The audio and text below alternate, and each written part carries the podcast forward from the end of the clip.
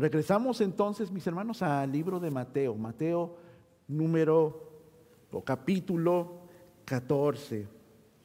Mateo 14.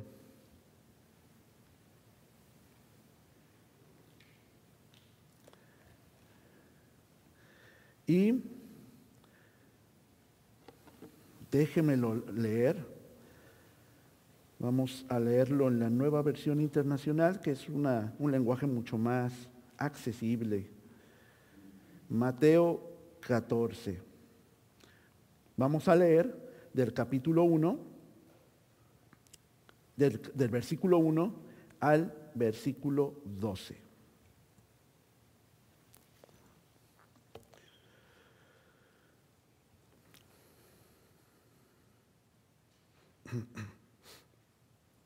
En aquel tiempo Herodes, el tetrarca, se enteró de lo que decían de Jesús y comentó a sus sirvientes, ese es Juan el Bautista, ha resucitado, por eso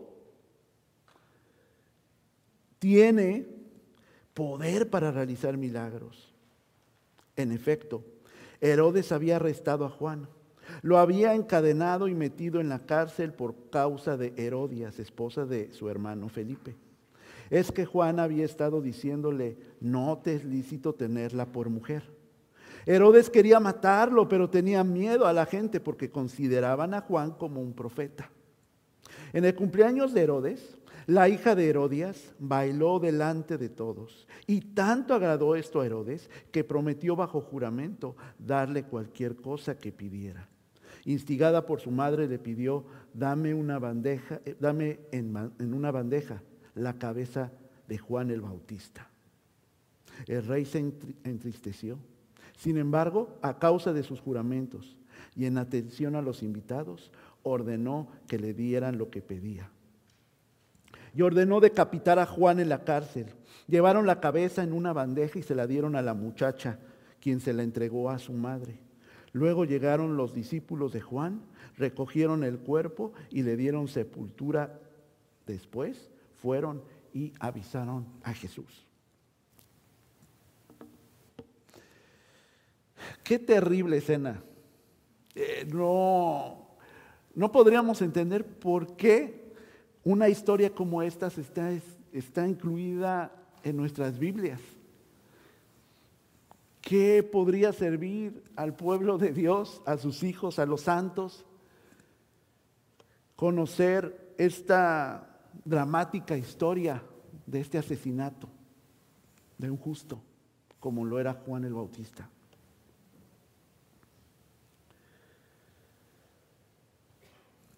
Pero hermanos, esto es lo que luego, luego llama nuestra atención se van nuestros ojos y nuestra atención hacia la muerte, hacia el asesinato y el cruel asesinato que tuvo Juan el Bautista. Porque también, hermanos, desgraciadamente este mundo nos ha acostumbrado a que esas notas que le llaman rojas de muertes y asesinatos sean lo que llama la atención, es lo que consumimos, es lo que nosotros desgraciadamente vemos. Y lo vemos en todos los medios, eh, en televisión, en películas, en programas. Son las series más exitosas, donde se derrama sangre, donde hay corrupción, donde hay asesinatos eh, macabros, profundos, hay documentales por doquier.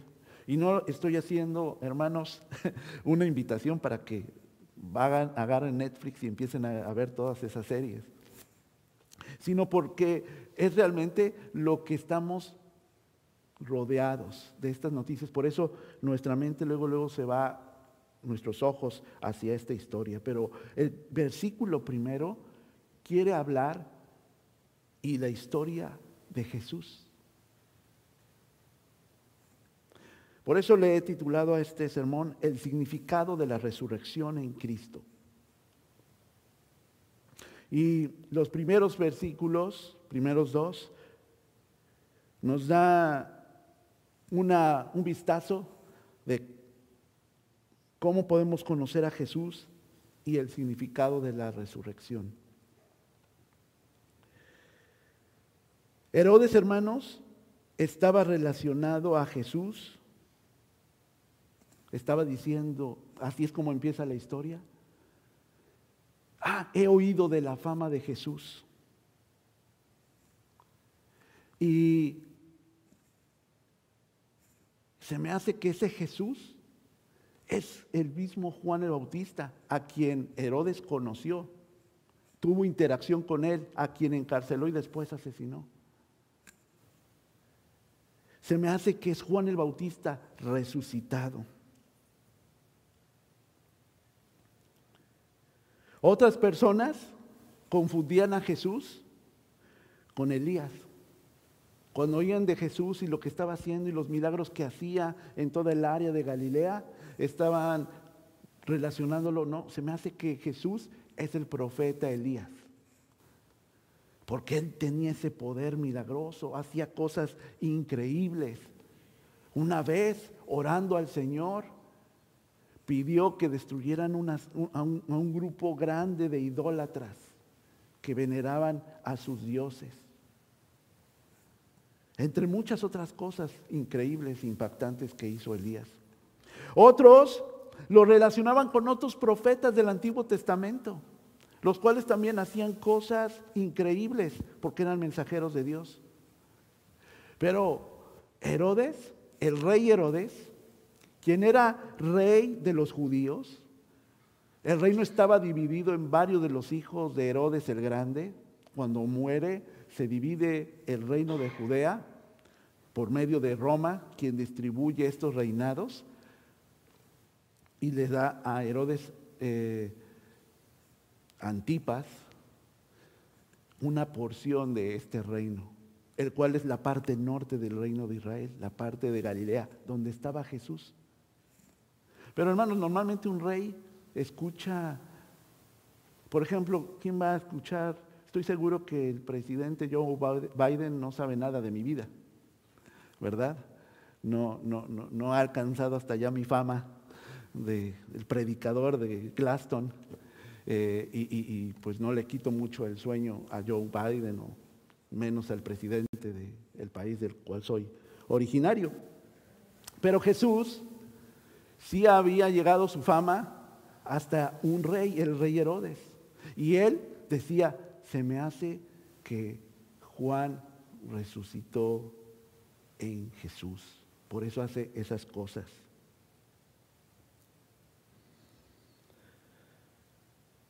Hermanos, como cristianos tristemente solo oímos de Jesús y lo que hace y cómo transforma la vida de otros. Hermanos, Dios nos está llamando a ser protagonistas de su obra y no solamente espectadores. Así nos está pasando a nosotros, hermanos, como le pasaba a este rey Herodes.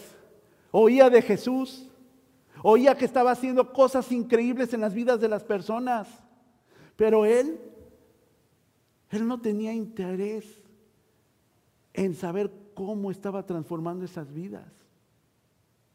Al contrario, él lo que tenía era miedo, porque él asesinó a Juan, lo está confesando. Fue un hecho histórico, sucedió. Y lo que tenía era miedo, era que viniera Juan en venganza a quitarle su poder, su trono y su reino por lo que le había hecho a Juan. Hermanos, eh, Cristo ha hecho cosas hermosas en nuestra vida, ¿cierto? Pero a veces no queremos exponerlo, queremos que siga siendo Dios alguien por el cual sabemos que existe, lo leemos en la Biblia, ha hecho cosas maravillosas en mi pasado, pero no permitimos que transforme nuestra vida. Definitivamente Jesús era alguien tan diferente e increíble, mis hermanos, que Herodes solo podía pensar que era tan especial Jesús porque el espíritu de Juan había resucitado en él. Hermanos, para Herodes parecían malas noticias porque su culpa y pecado le podía hacer sentir miedo porque Juan iba a tomar revancha sobre ese asesinato. Pero para los cristianos, hermanos, es una buena noticia. Porque aunque Juan no resucitó en Jesús, Jesús sí resucitó después de ser clavado en la cruz, venciendo al pecado que nos da muerte. Hermanos, Jesús sí puede quitar aquello que nosotros, por más que hemos intentado, no hemos podido remover, no hemos podido quitar malos pensamientos, malos hábitos, malas acciones. Jesús sí tiene el poder, hermanos, porque es el único que ha resucitado. Sus, sus, discípulos fueron testigos, vieron los hoyos en sus manos, estuvo y convivió con ellos. Se levantó de los muertos. Si puede hacer eso, puede hacer lo que sea en nuestra vida.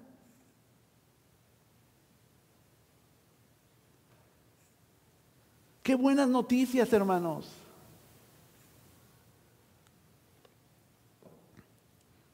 Jesús es una realidad de nuestra vida. Para Herodes, la resurrección era una condición sobrenatural de un muerto viviendo en el cuerpo de un vivo. Para los cristianos es la señal sobrenatural por la cual Jesús derrotó a nuestro enemigo y acusador. Jesús era quien murió y él mismo quien resucitó. Hermanos, la resurrección para nosotros, los cristianos, es el poder de Dios que hizo que lo imposible de acercarme a Él fuera posible. Porque hermanos, Dios no nos rechaza, pero rechaza el pecado.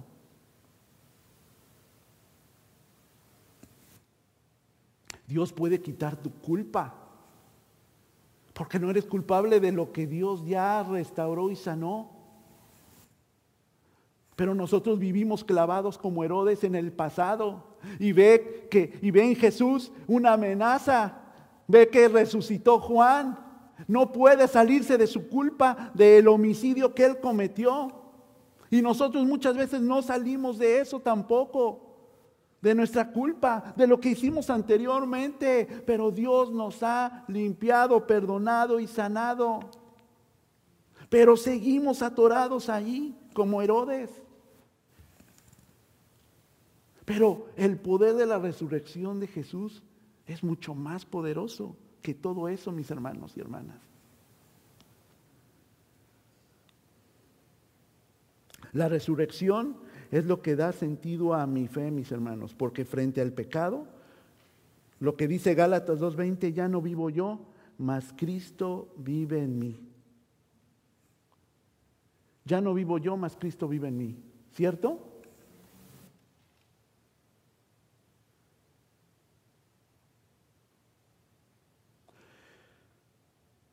Hermano, hermana, síganlo intentando. Siga intentando que Cristo siga viviendo en su vida y no sus deseos, su pereza, su inconformidad, su resentimiento, su culpa, su pecado. Cristo vive en nosotros porque Él está resucitando en nuestro espíritu, estamos siendo reflejo, ¿no es cierto? De Cristo, somos nuevas criaturas, es lo que dice la palabra. Quien conoce a Cristo, mi hermano, resucita a una nueva persona. Ahora, hermanos, vamos a conocer a Herodes y Herodias y el significado del pecado. Fíjense lo que dice esta otra versión en los versículos 3 y 4. Tiempo atrás, Juan el Bautista le había dicho a Herodes, lo que has hecho no está bien. Herodias es la esposa de tu hermano Filipo y tú se la quitaste para casarte con ella.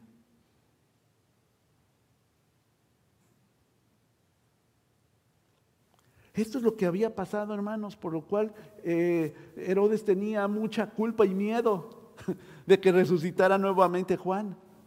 Porque, déjenme aquí, aquí tengo escrito todo el show, pero se los voy a resumir. ¿Por qué Herodias odiaba tanto a Juan? Era la sobrina de Herodes, pero también era su actual esposa. O sea, su esposo era su tío. Ella antes era la esposa de su medio hermano, de su hermano Herodes Felipe. Herodes en una visita a su familia en Roma la conoció y la persuadió, la convenció para abandonar a su esposo, que era su medio hermano, y que se casara con él. Herodes en ese momento no era soltero. Estaba casado con una princesa de Arabia, a la cual abandonó para casarse con Herodes. Herodes no podía quedar desapercibido del ojo público porque era rey, era el rey de Galilea, de Judea.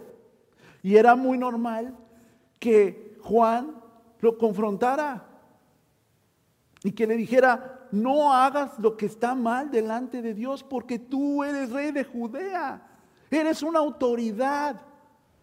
Y conoces la ley. Y tú como autoridad debes ayudarnos, guiarnos a que se cumpla esa ley. Pero estás abandonando a tu esposa, estás cometiendo adulterio, estás cometiendo incesto porque es tu sobrina y estás humillando a tu hermano, el cual la familia había en los judíos un código fuerte en cuanto a no humillar a la familia. Por eso dice Gálatas 5, 19, 21. Gálatas 5, 19, 21. Las obras de la naturaleza pecaminosa se conocen bien. Inmoralidad sexual, impureza y libertinaje. Idolatría y brujería, odio, discordia, celos, arrebatos de ira rivalidades, disensiones, sectarismos y envidia, borracheras, orgías y otras cosas parecidas. Les advierto ahora, como antes lo hice, que los que practican tales cosas no heredarán el reino de Dios. Simplemente lo que hizo Juan el Bautista fue decirle, te estás alejando de Dios, pero tú eres nuestra autoridad, tú de alguna manera eres quien debe hacer cumplir la ley, no violarla inmediatamente. Y por eso Herodes tenía razones para darle cuello a Juan el Bautista, para eliminarlo, para matarlo, para odiarlo, porque le estaba diciendo no te cases con aquella mujer.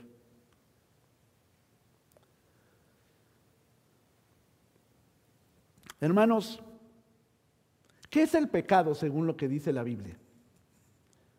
Lo hemos oído muchas veces, se ha predicado otras más, hemos profundizado en algunos otros espacios, pero ¿qué es lo que dice la Biblia? Vamos a ver lo que dice Santiago 1, 14 al 15.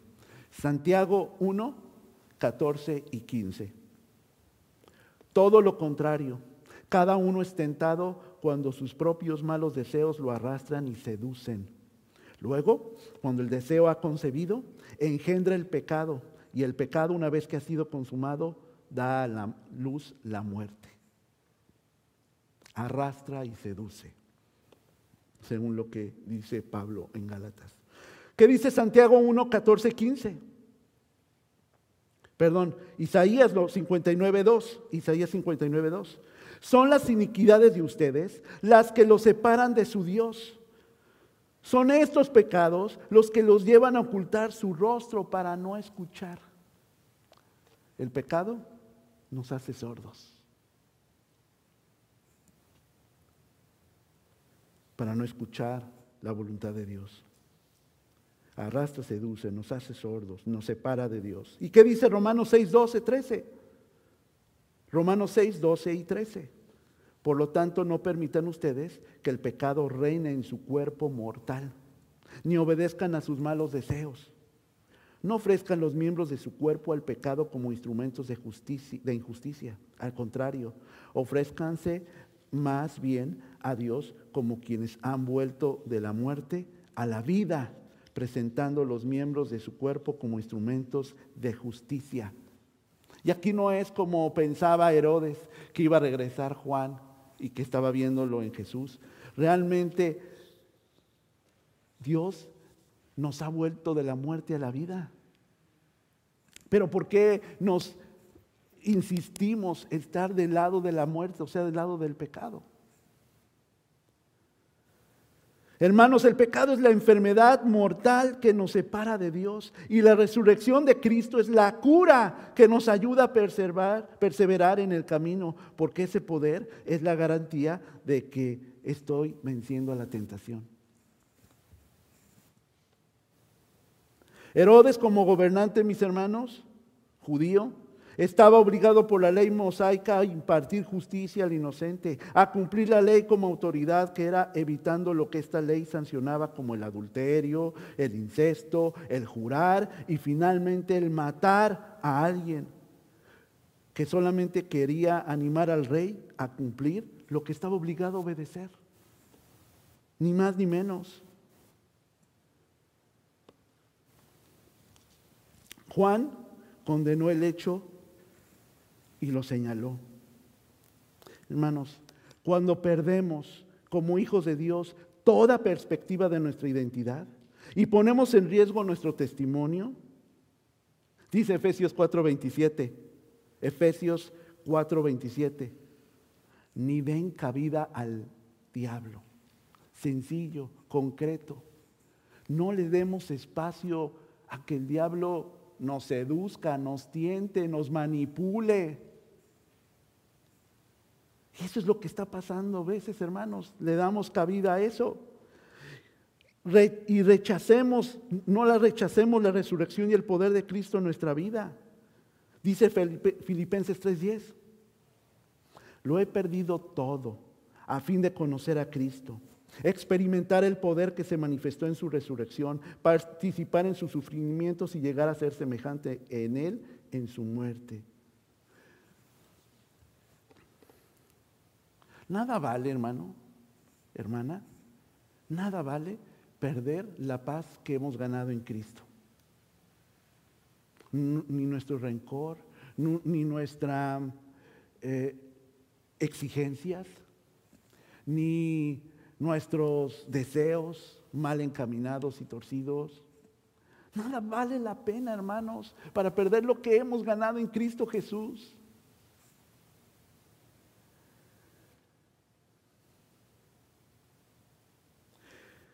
Según Marcos 6:20, Marcos 6:20 dice que es otro relato de, en, en, el Evangelio de Marcos sobre esta historia. Dice, ya que Herodes temía a Juan y lo protegía, pues sabía que era un hombre justo y santo. Cuando Herodes oía a Juan, se quedaba muy desconcertado, pero lo escuchaba con gusto. Y aún así lo mató tuvo un tiempo de convivio con este santo hombre, con este hombre de Dios. No solamente lo encerró por haberlo señalado, convivió con él, es lo que nos dice Marcos. Y aunque se desconcertaba por lo que decía, porque él no estaba viviendo de acuerdo a lo que él, él estaba obligado a, a, a cumplir. Lo que oía sabía que era bueno. Sabía que era algo que necesitaba. Pero ¿cuántas veces estamos en esa posición de reyes?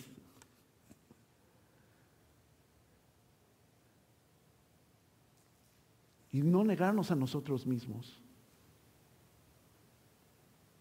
Pero sabemos que necesitamos la palabra. Sabemos que necesitamos entenderla, aplicarla a nuestra vida, ser guiados por ella. Decíamos hace rato en el discipulado. ¿Y cómo sabemos que estamos guiados por ella? Porque nuestros frutos hablan de ella. Les comentaba hace rato a mis hermanos en, el grupo, si hiciéramos un diario y entonces el día de hoy lo recogiéramos y viéramos las páginas de lo que hemos escrito diario, ¿podría demostrarse que estoy siendo guiado por Dios?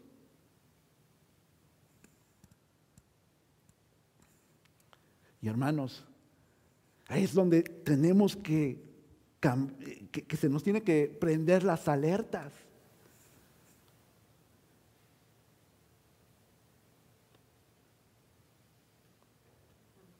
No nos sirve de nada sentir un remordimiento como lo sintió Herodes por sus malas acciones y decisiones. Se entristeció al tener que cumplir su juramento de matar a Juan el Bautista. Hermanos, los cristianos nos distinguimos por arrepentirnos dejando atrás el pecado que nos esclavizaba, lo detectamos, sabemos que eso es algo que ofende a Dios, que impide mi relación con Él y cambio de camino, no sigo en Él, no persevero haciéndolo.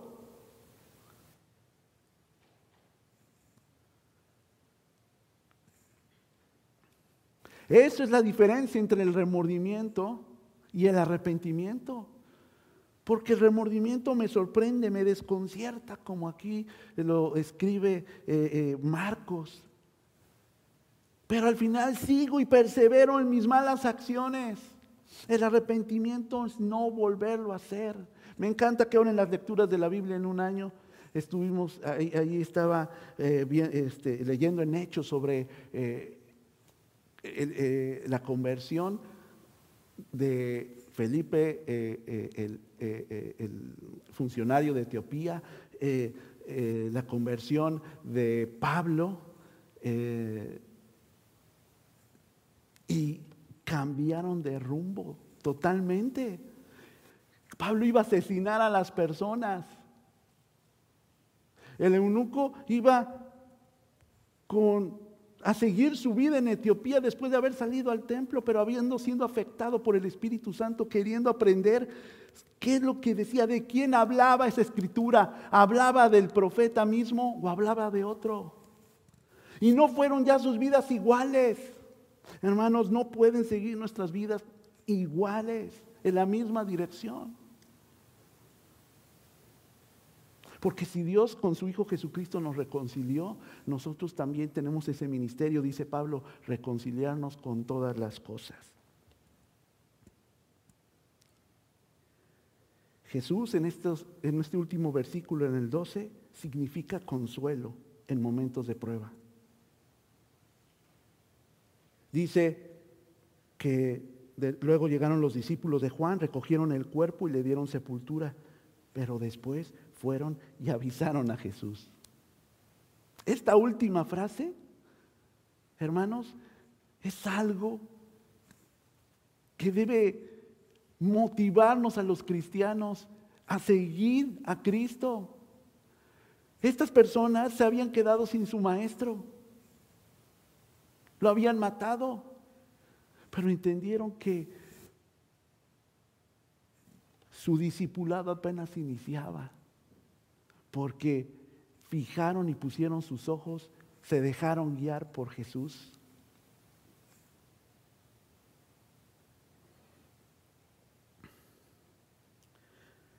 La enseñanza de este versículo es evidente. Como los discípulos de Juan, todos tenemos necesidad de acudir a Cristo con nuestras tristezas para encontrar socorro. Para concluir, quiero señalar estos puntos, mis hermanos. Juan anunció la venida de Cristo. Este era su ministerio, ¿se acuerdan? La voz en el desierto. Aquel estaba anunciando al Mesías que vendría a salvar a Israel y dio un hermoso mensaje de esperanza al revelar que ese Salvador era el mismo Jesús, el cual todo el mundo estaba hablando. en un contexto en lo que había un rey como este Herodes, egoísta, depravado y asesino. Hermanos, no parecían buenas noticias para los que deseamos agradar a Dios si alguien como Herodes quiere privarnos de nuestra vida y lastimarnos.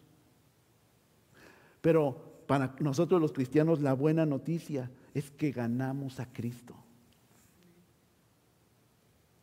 Hermanos, fíjense, esto no lo dice la Biblia, pero lo dicen los historiadores judíos. ¿Qué pasó con Herodes?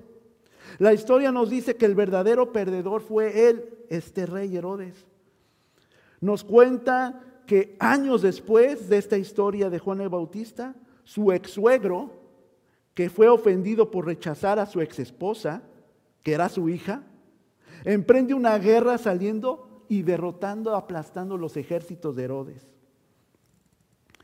Después, el emperador romano Calígula lo destituye del reinado y pone en su lugar a su cuñado Agripa I, que no era más que el hermano de Herodias. Este lo acusó de conspiración, Agripa, contra Roma y de ser aliado de un pueblo enemigo de Roma. Por lo tanto, es exiliado a España y se queda sin nada, solo con Herodias.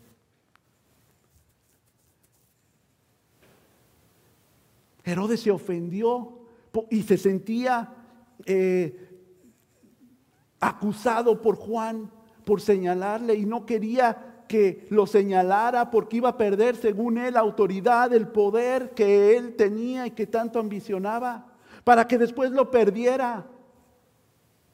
Hermanos, ¿qué tanto estamos cuidando nosotros? Y no estamos cuidando nuestra relación con Dios. Eso es lo que debemos de temer, eso es lo que debemos de perseverar, cuidar. Porque lo otro se va a perder. Herodes pensaba que nunca iba a dejar de ser rey hasta que muriera. ¿Qué creen? Siempre hay alguien más arriba que uno. Pero Dios, ellos no son nuestros jefes. Es que es mi guía, quien tiene el control de mi vida, es Dios.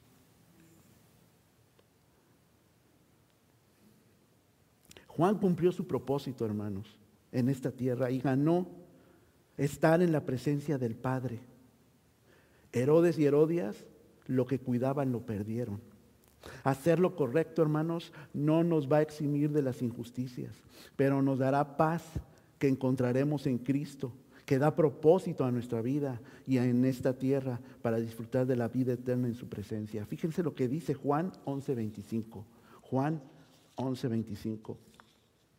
Entonces Jesús le dijo, yo soy la resurrección y la vida. El que cree en mí, aunque muera, vivirá.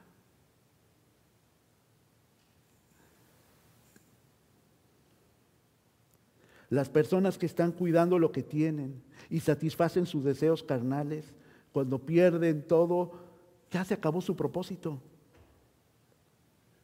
Lo vemos en las noticias, hermanos. Personas que tienen muchísimas riquezas, dinero, invierten mal, hay devaluaciones, pierden su riqueza. ¿Qué es lo que hacen? Se suicidan. Lastiman a otras personas a su alrededor cuando sienten que pierden lo que ellos por su pecado exhibieron y pusieron y expusieron. Pero para los que creemos en Cristo, los que creemos en la resurrección, que puede afectar mi corazón, mi vida y puede guiarme hacia Él, persevero en Él, hace la diferencia totalmente. Para nosotros, hermanos, el vivir es Cristo y la muerte en Él, ganancia. Es lo que dice Filipenses 1:21. Miren, vamos a leerlo nuevamente, porque lo dije casi textual. Porque para mí, ¿lo podemos repetir hermanos? Una, dos, tres. Porque para mí el vivir es Cristo y el morir es ganancia. Nada de lo que me puede ofrecer este mundo, nada de lo que yo crea que puedo cuidar y conservar se compara a la paz, a la vida eterna, a la seguridad que me da Cristo Jesús.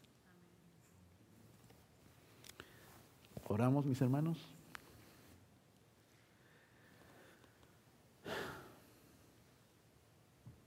Señor,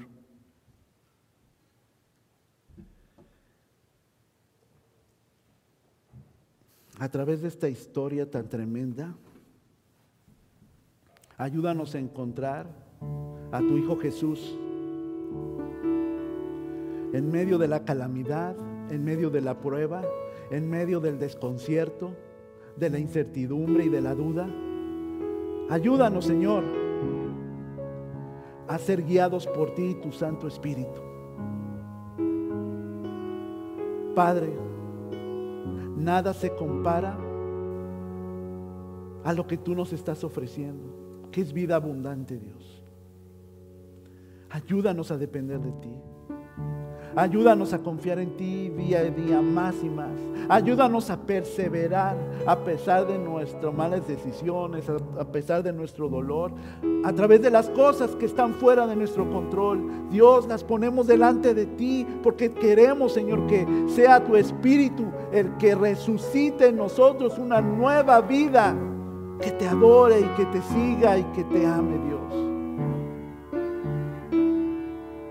Tu obra en nosotros, Dios.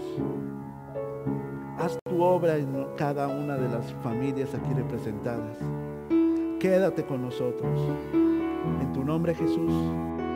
Amén.